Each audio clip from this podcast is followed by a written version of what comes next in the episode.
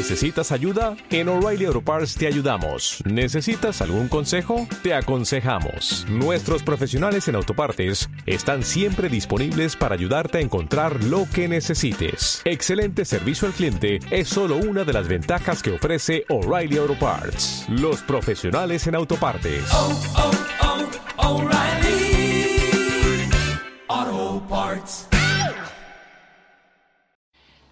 Buenas noches, queridos hermanos y hermanas. Qué gusto es encontrarnos de nuevo en este, en, este jueves santo, en este momento especial de reflexión, mientras nos vamos preparando para celebrar eh, juntos nuestro servicio de domingo de resurrección. La memoria de ese jueves ese jueves de esa semana en que el Señor terminaría siendo crucificado en la cruz para luego resucitar glorioso. La memoria, digo, de ese jueves por la noche se reprodujo de diferen- diferentes maneras, se transmitió oralmente de diferentes formas y una de esas formas terminó plasmada por escrito eh, en la versión del Evangelio de Juan. Y a mí me gustaría invitarlos a leer en el Evangelio de Juan, en el capítulo 13, versículos 1 al 14, algunas, eh, algunos elementos nucleares de lo que se conservó de aquel jueves por la noche. Leo Juan 13 del 1 al 14. Se acercaba la fiesta de la Pascua. Jesús sabía que le había llegado la hora de abandonar este mundo para volver al Padre y habiendo amado a los suyos que estaban en el mundo, los amó hasta el fin. Llegó la hora de la cena. El diablo ya había incitado a Judas Iscariote, hijo de Simón, para que traicionara a Jesús. Sabía Jesús que el Padre había puesto todas las cosas bajo su dominio y que había salido de Dios y a él volvía. Así que se levantó de la mesa se quitó el manto y se ató una toalla a la cintura. Luego echó agua en un recipiente y comenzó a lavarles los pies a sus discípulos y a secárselos con la toalla que llevaba en la cintura. Cuando llegó a Simón Pedro, éste le dijo, ¿Y tú, Señor, me vas a lavar los pies a mí? Ahora no entiendes lo que estoy haciendo, le respondió Jesús pero lo entenderás más tarde. No, protestó Pedro, jamás me lavarás los pies. Si no te los lavo, no tendrás parte conmigo. Entonces, Señor, no solo los pies, sino también las manos y la cabeza. El que ya se ha bañado no necesita lavarse más que los pies, le contestó Jesús, pues ya todo su cuerpo está limpio y ustedes ya están limpios, aunque no todos. Jesús sabía quién lo iba a traicionar y por eso dijo que no todos estaban limpios. Cuando terminó de lavarle los pies, se puso el manto y volvió a su lugar. Entonces les dijo, ¿entienden lo que he hecho con ustedes? Ustedes me llaman maestro y señor y dicen bien, porque lo soy.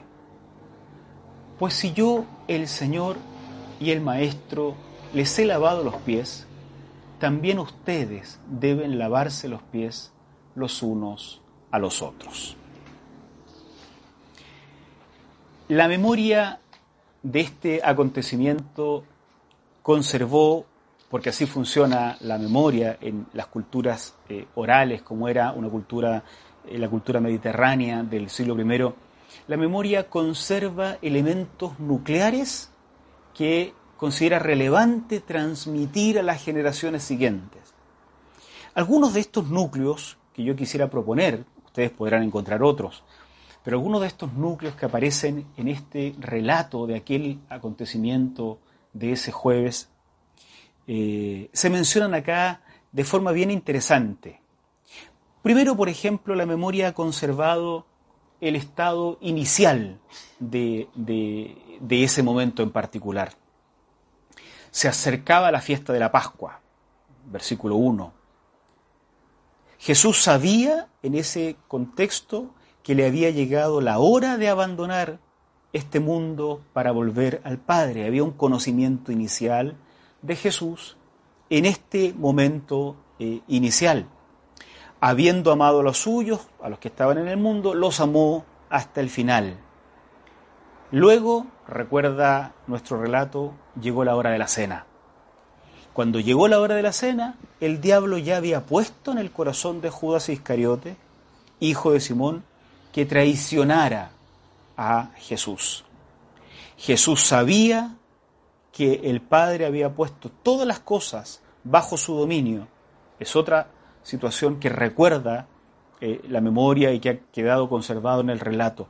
Ese conocimiento que tenía de Jesús, de que había llegado la hora, y ese conocimiento de que todas las cosas estaban bajo su dominio y que él había salido de Dios y que volvía a Dios.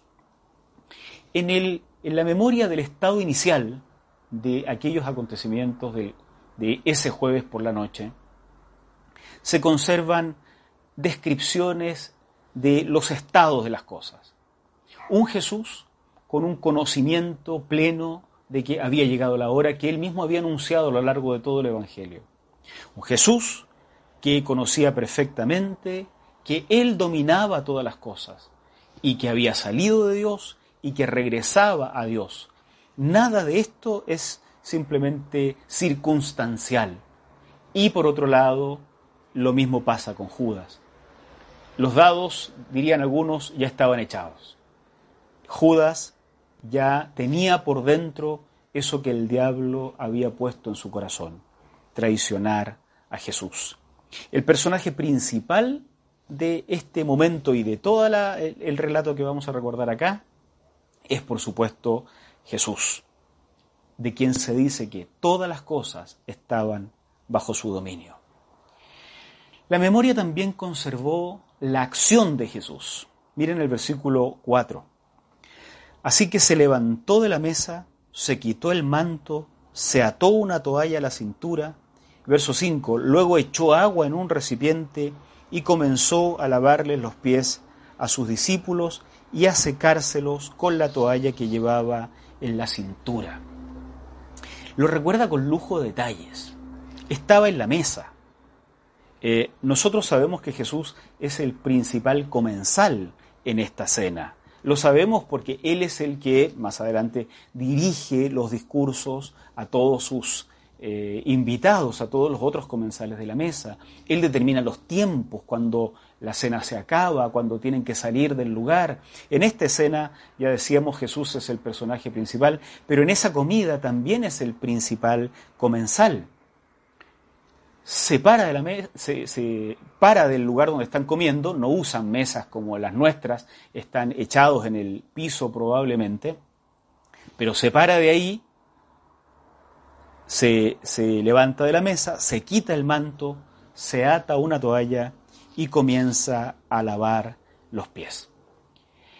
Aquí hay un dato interesante que debiéramos tomar en cuenta.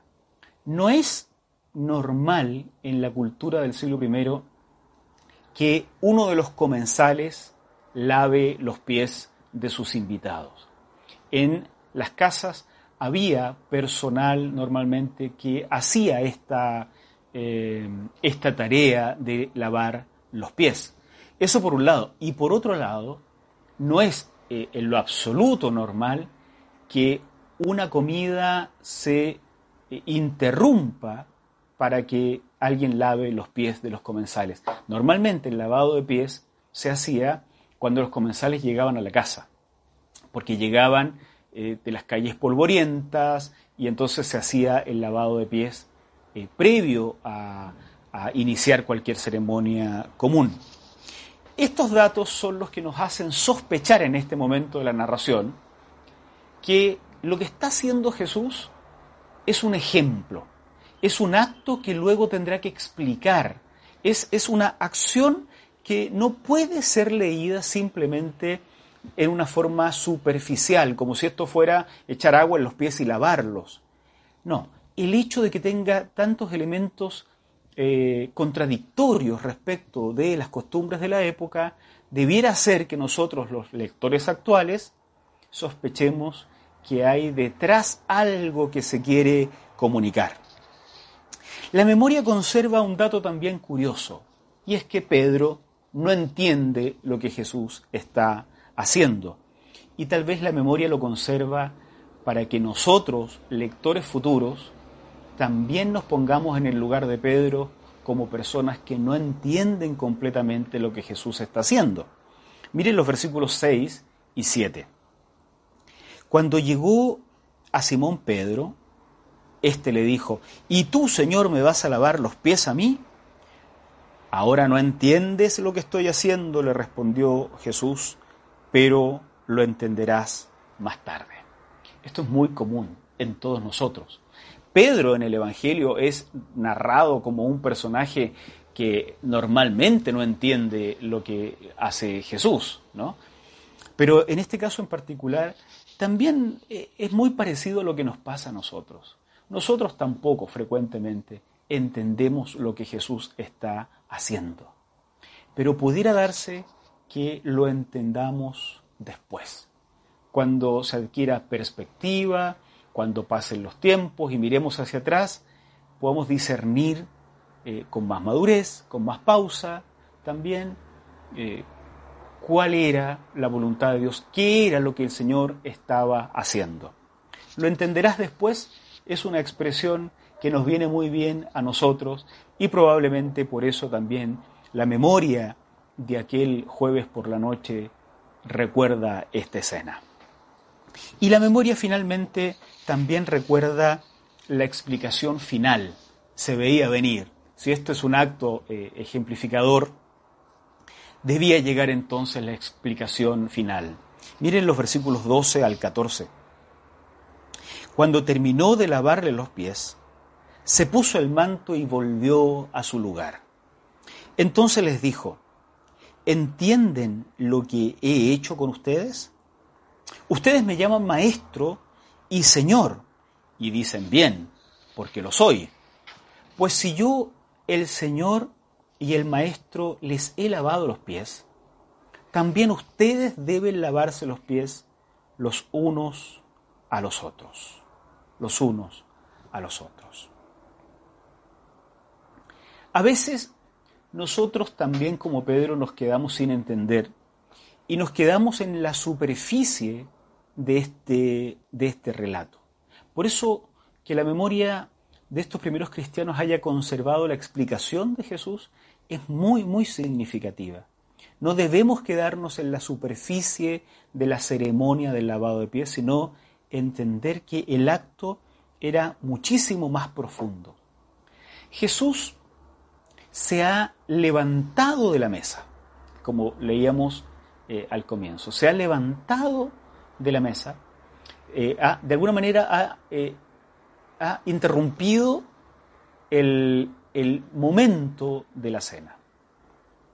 Se levanta,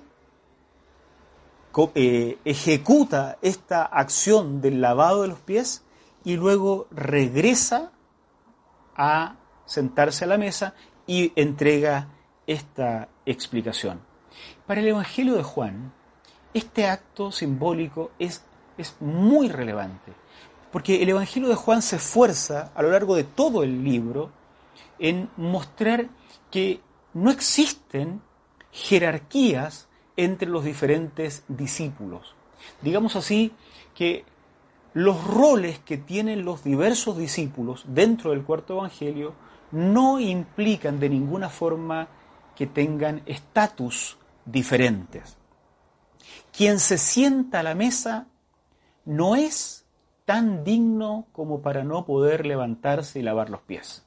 Y quien lava los pies no es tan indigno como para no poder levantarse de ahí y volver a sentarse a la mesa. Se trata, por tanto, de un ejemplo que sirve para nosotros. Los roles en la vida y en la iglesia no están o no debieran estar asociados a estatus que nos separen como seres humanos. En el versículo 13 se nos eh, presenta todo lo que acaba de narrarse en palabras de Jesús como un ejemplo para nosotros imitar. Y viene a ser el resumen de todo esto. Ustedes me llaman maestro y señor y dicen bien porque lo soy. ¿No ha perdido su estatus de señor y de maestro este Jesús simplemente por levantarse a lavar los pies? No, no se desentiende de su calidad de Señor de los señores.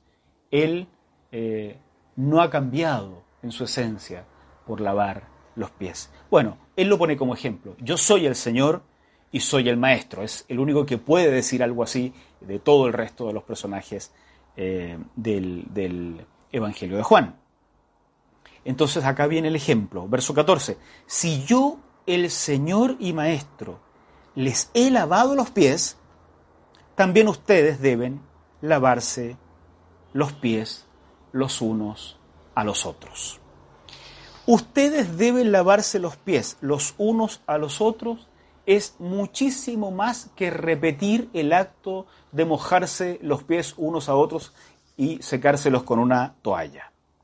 Lo que nos demanda es que seamos capaces de vivir los roles que nos toca vivir en la vida y en la iglesia sin que tales roles signifiquen diferenciación de estatus, que haya personas que valgan más o personas que valgan menos. Cuestión importante de recordar en estos días y qué bueno que la memoria de ese jueves lo traiga a colación. Yo recuerdo acá, y siempre lo recuerdo, y a medida que me voy poniendo viejo, yo creo que lo recuerdo más, a mi viejo pastor en la ciudad de Osorno, el pastor eh, Carlos Flores. Yo era presidente del grupo de jóvenes y en el grupo de jóvenes estábamos en una búsqueda espiritual profunda que nos había llevado a experimentar ciertos carismas del espíritu eh, que considerábamos muy potentes y que realmente nos hacía sentir empoderados porque era la experiencia de cuestiones que otros habían leído en libros simplemente, así lo vivíamos nosotros en ese momento.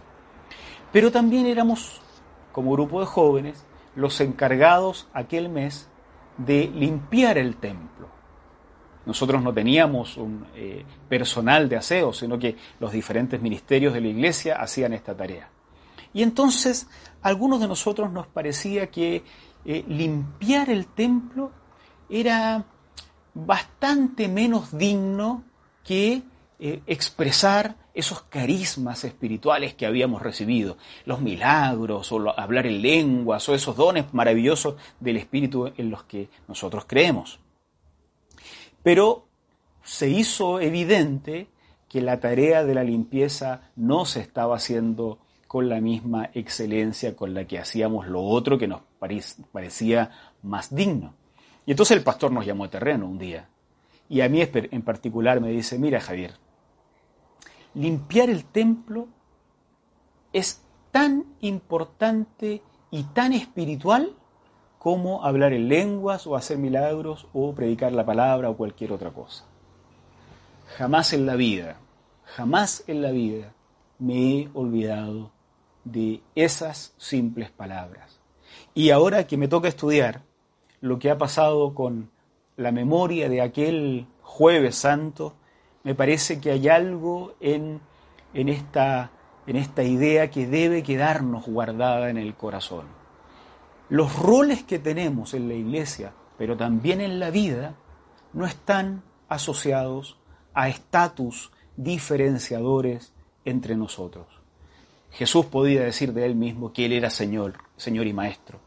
En el Evangelio de Juan, todo el resto de nosotros somos pámpanos, que si no estamos pegados a la vid, simplemente no tenemos futuro. Este jueves santo recordamos a Jesús. Todas las cosas estaban bajo su dominio. Él era el principal de la comida y no tuvo problemas para pararse, para hacer trabajo de siervos y luego tampoco tuvo problemas para volver a sentarse a la mesa. Los servicios que prestamos en la iglesia y en la vida no están vinculados, queridos, y bien vale que nuestra sociedad lo entienda, no están vinculados a estatus personales diferentes. Imitemos a Jesús, no simplemente reproduciendo la ceremonia de mojarnos los pies con agua o agregarle jabón o secarnos con una toalla, sino poniendo en práctica lo que esta ceremonia quería enseñar. Recordemos, hermanos y hermanas de la Iglesia de Providencia, quien está sentado a la mesa no es tan digno como para no poder levantarse y lavar los pies de quienes los tienen sucios. Y quienes están lavando hoy los pies de quienes los tienen sucios no son tan indignos como para no poder levantarse de ahí y sentarse a la mesa y compartirla todos juntos en la comunión del Señor. Queridos, la memoria de aquel jueves, recordada por nosotros este jueves, permita que Jesucristo eh, cobre el realce que merece en nuestras vidas, en nuestra iglesia, en esta semana y en esta sociedad. Que el Señor nos bendiga. Oramos al Señor. Gracias Señor por permitirnos invertir este tiempo en reflexionar en torno a tu palabra. Señor, ilumínanos, bendícenos y confírmanos en el ejercicio de la tarea sagrada que nos das, a quienes ejercemos los roles de pastores, de diáconos, de líderes, de músicos, de servidores en la iglesia, a quienes abren las puertas, a quienes se preocupan del aseo y el ornato del templo, a quienes con su sonrisa y su eh, presencia iluminan cada día la vida de otros cuando nos encontramos, o a quienes hoy día eh, por la presencia a través de las eh, clases telepresenciales y las, los servicios de esta manera siguen, Señor, animando a otros a servirte. Señor amado, que en cada una de esas tareas que tenemos que hacer experimentemos este espíritu de hermandad que precisamente nos enseña Jesús en este relato, que uno nunca es tan digno como para no poder lavar los pies y nunca es tan indigno como para no poder dejar de lavar los pies y sentarse a la mesa. Que así sea, Señor, en nuestra experiencia diaria, en esta sociedad y en esta iglesia. En el nombre de Jesús. Amén. Amén. Que el Señor nos bendiga, que tengamos un fin de semana lleno de meditación y de reflexión. Dios nos bendiga.